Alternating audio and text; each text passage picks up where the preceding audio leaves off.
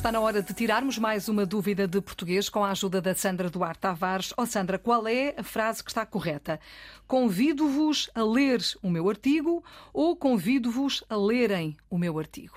Ah, esta Boa é daquelas. Questão. É, esta é daquelas. Esta, Filomena, esta é uma questão relacionada com a sintaxe da língua, especificamente com concordâncias. Ok. O que é que acontece? Quem é que convida? Sou eu. Eu convido. E quem é que vai ler o artigo? São as pessoas, os leitores. Que são, a quest- na verdade, São eles, sob a não é? forma, são eles, nesta os forma outros. do, do Uhum. vos, os outros. Como nós temos dois verbos e cada um dos verbos tem o seu sujeito, quem convida sou eu, quem lê são as outras pessoas, que é o vos, não é? Uhum. Então eu devo ter o infinitivo com marcas de pessoa. Que se chama, em português, infinitivo pessoal.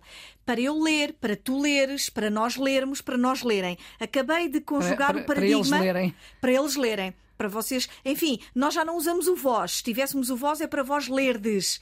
E Filomena, curioso que em bom rigor nós deveríamos ter convido-vos a lerdes, que é o vos.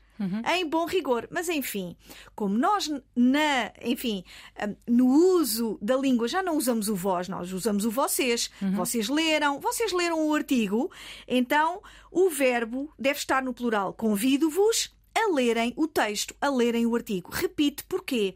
Porque eu tenho dois verbos diferentes e cada um com o seu sujeito. Quem convida sou eu, neste caso a Sandra, e convido os leitores a lerem.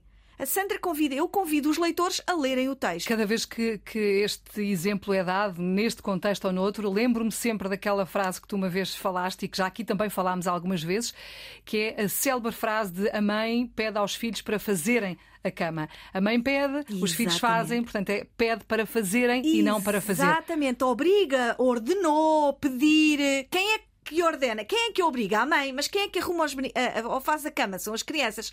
Sujeitos diferentes. Verbo no plural, infinitivo pessoal.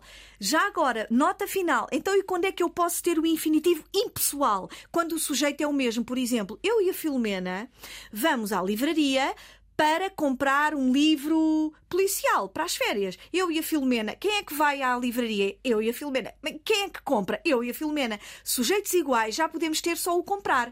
Podíamos ter Nós- comprarmos. Nós vamos comprar. Comprar. Podíamos ter comprarmos. Eu e a Filomena vamos à livraria para comprarmos um livro.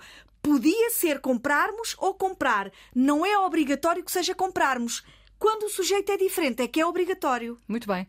Não sei Mais, se fui clara. Muito clara, mais eh, fácil era impossível, mais claro era impossível. Agradeço à Sandra Duarte Tavares. Todos os dias estamos aqui a esta hora, na ponta da língua. Sempre que quiser também fica disponível para ouvir na RTP Play.